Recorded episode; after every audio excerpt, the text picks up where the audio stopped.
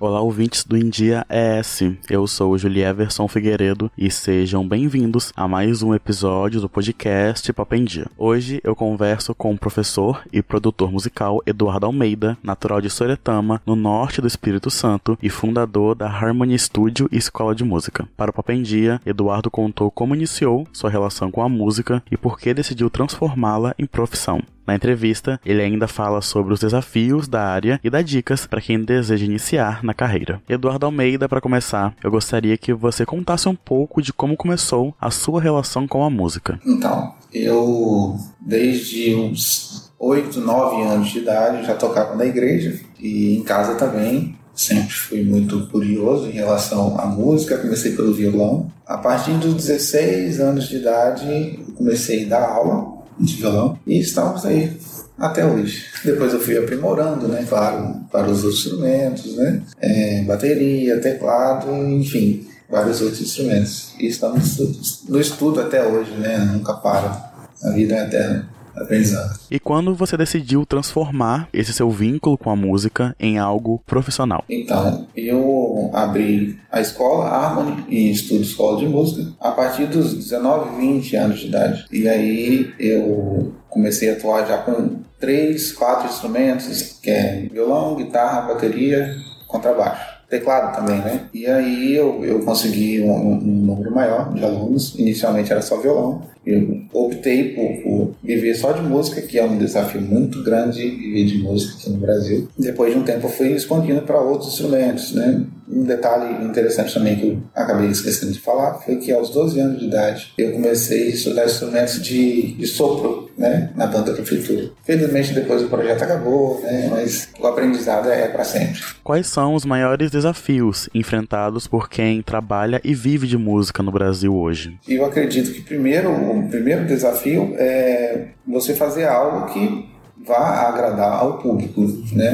Porque nesse cenário musical, a gente vê que tem situações, por exemplo, certos tipos de música que você imagina que não tenha tanto conteúdo, tanto instrumental quanto de letra, de composição mesmo, mas que faz sucesso, um sucesso absurdo. Então, e aí você colocar a sua ideia, colocar a sua, o seu, a sua verdade, digamos assim, na letra da música, como são, são compositores que eu, que eu atendo, né? Então, é, acaba sendo um pouco difícil para eles porque a realidade deles às vezes não agrada a maioria.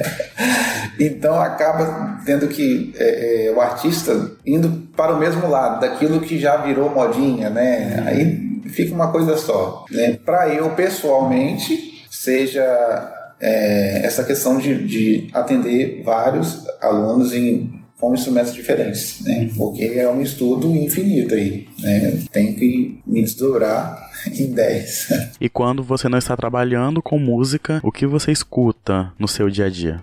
Então, o que eu mais escuto é música instrumental.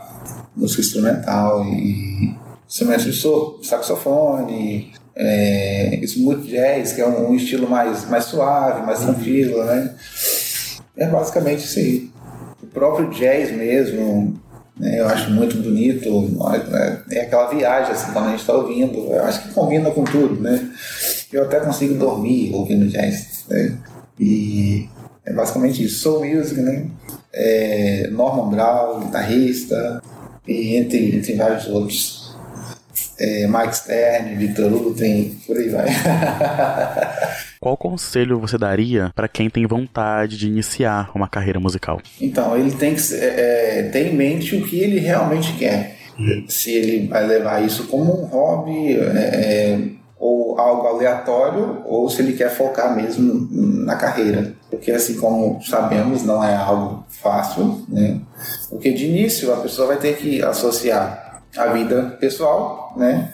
E ao mesmo tempo tentar é, é, entrar nesse, nesse mundo aí da arte, né? E não é fácil. Então, assim, por exemplo, você não está vivendo de música, você tem que pegar um, um, é, é, algo da sua vida pessoal, material, para investir em algo que você não tem certeza ainda, né? Então é muito desafiador, né? Então você tem que ter muita certeza mas não deixando de, de, de falar do que é, é música para você, do que é arte para você. Né? Isso é identidade. E o que eu vejo que hoje em dia a maioria das pessoas não vê, é, caminha para esse lado. Eles olham que está estourado, né? Ah, o que que está em alta? o que que está em alta hoje em dia? O que que o pessoal gosta? Ah, piseiro e tal. É nessa onda aí, né? A rocha e por aí vai. Então, por isso que acaba você liga, é, abre o Spotify lá, os, os, lançamentos, só tem tudo na mesma linha. Infelizmente é isso. Então, assim, é, ter noção é, de onde quer chegar e muito trabalho. Muito trabalho mesmo. Procurar um, um profissional capacitado ajuda muito. Para quem acompanhou a nossa entrevista e deseja entrar em contato com você para ter aulas ou produzir uma música, quais os canais onde você atende? Então, lá no nosso Instagram é Eduardo Almeida, produtor musical. Tem vários trabalhos lá a respeito de, de, de vários instrumentos, sobre trabalho de produção musical também. Posso deixar o contato aqui, 27 99 777 2802. Eduardo Almeida, para encerrar, você poderia deixar uma mensagem aqui para o público do India S? Queria agradecer ao Julierson, a Andressa por abrir esse espaço para a gente estar tá batendo esse, esse papo e espero que essa parceria possa ser aí por muitos anos, né? E espero somar com vocês aí em relação à arte e levando informação para muita gente. Muito obrigado, Eduardo Almeida, pela entrevista. E por hoje é isso, pessoal. Agradeço a atenção de vocês. Eu ficando por aqui, mas vocês sabem que podem continuar acompanhando os outros conteúdos do India ES no site endiaes.com.br ou nas redes sociais. É só buscar por arroba. Até a próxima. Tchau.